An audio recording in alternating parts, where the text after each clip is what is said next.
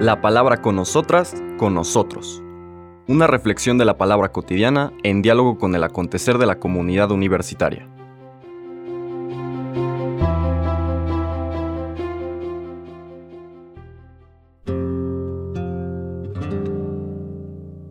Hola, buenos días. Bienvenidas, bienvenidos a la palabra con nosotras, con nosotros. Hoy lunes 23 de enero iniciamos la tercera semana del tiempo ordinario.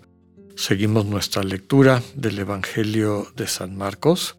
Recordemos que nos quedamos con el texto del viernes pasado en el que el Señor Jesús llama a los doce en una acción que trata de subrayar la fundación de un nuevo Israel. Ante la insensibilidad de las autoridades religiosas y su oposición a esta propuesta, la buena noticia del Señor Jesús, de un tipo de relación radicalmente distinta con Dios, fundada en el amor y no tanto en el deber, pues estas autoridades que tenían puesta su confianza en esa manera de entender a Dios y la religión se oponen a él. Por lo tanto, después de hacer varios intentos, decide fundar un nuevo Israel. Con esta, este acto simbólico del nombramiento de los doce. Ahora vamos a leer un versículo, perdón, una escena, una serie de versículos que vienen después de esa escena. Es el capítulo 3 de San Marcos, versículos del 22 al 30.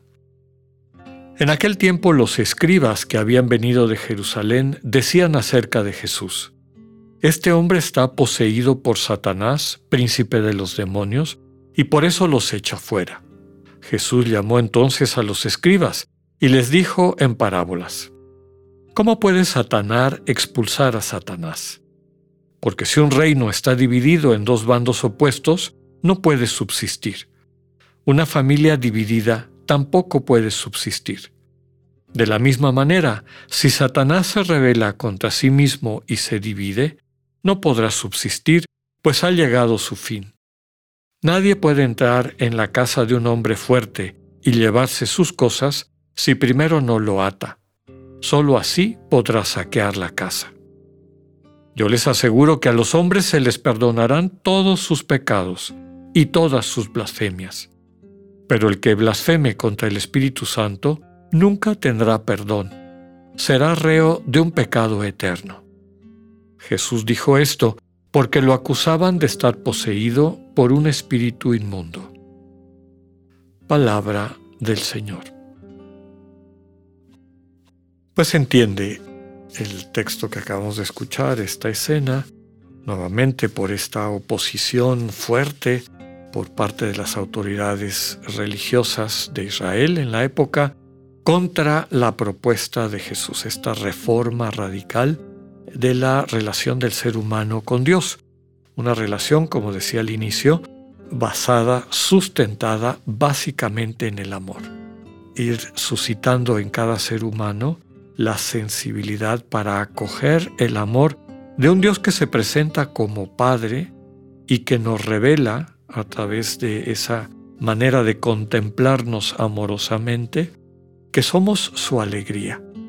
Esa vivencia, el entrar, el irnos introduciendo dentro de ese misterio del amor divino, es lo que cambia nuestra vida, nos sana, nos capacita para ser también copartícipes en esta buena noticia, ¿no?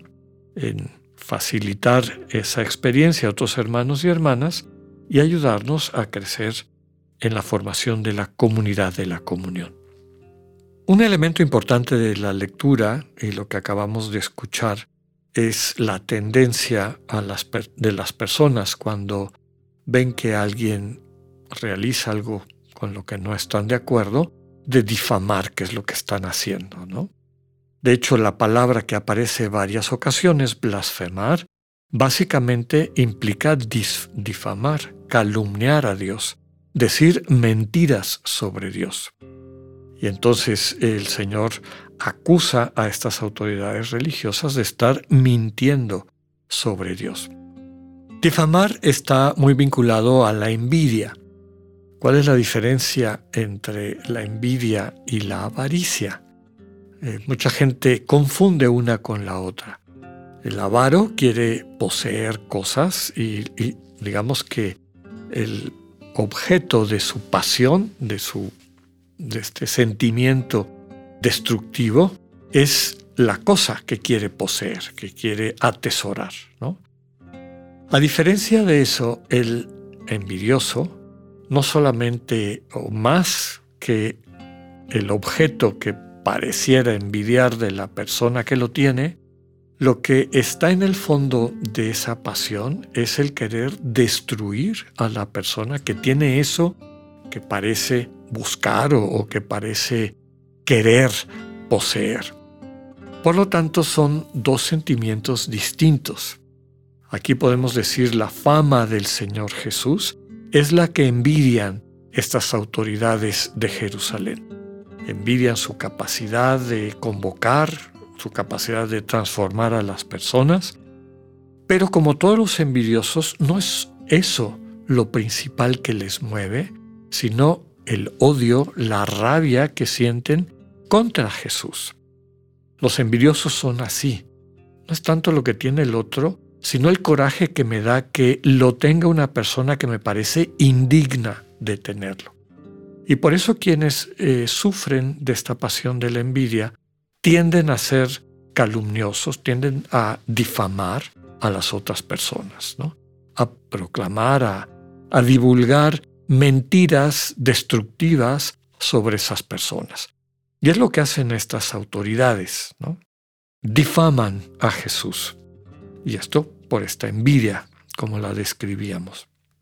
El Señor finalmente les dice que lo que está pasando es el final del mal espíritu, ya sea porque el mal espíritu está ahora dividido y eso quiere decir que va a caer, pero sobre todo por la segunda frase que utiliza el Señor Jesús al decir esta parábola de que el ladrón no puede entrar a una casa de un hombre fuerte y llevarse las cosas si primero no lo ata.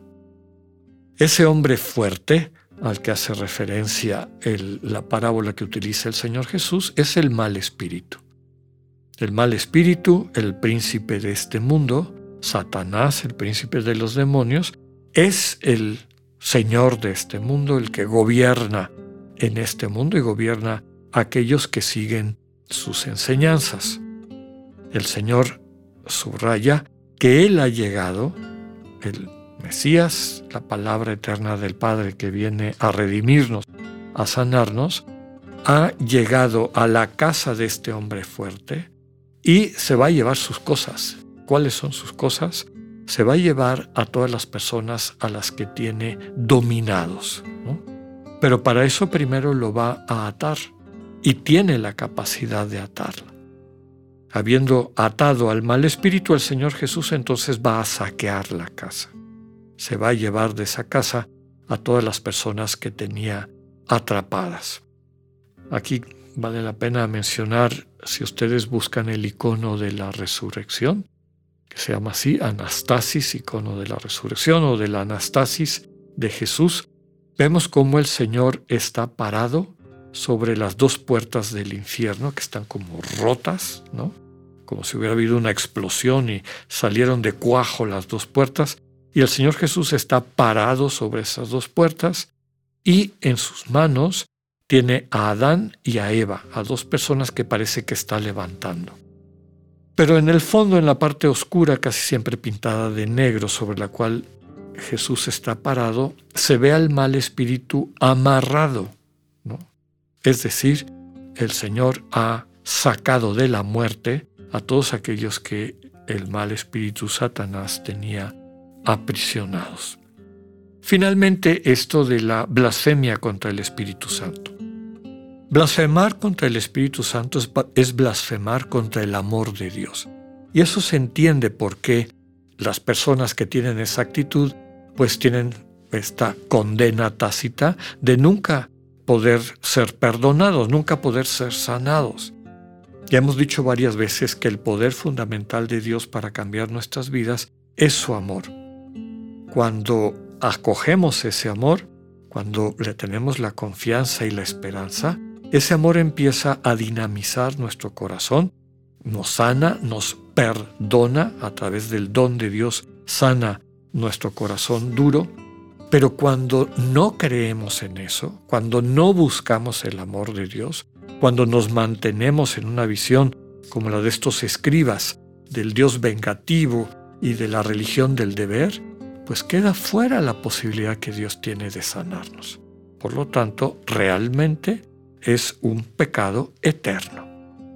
Pidámosle al Señor la sensibilidad para dejarnos transformar por su presencia amorosa. Que así sea, que tengan un buen día, Dios con ustedes.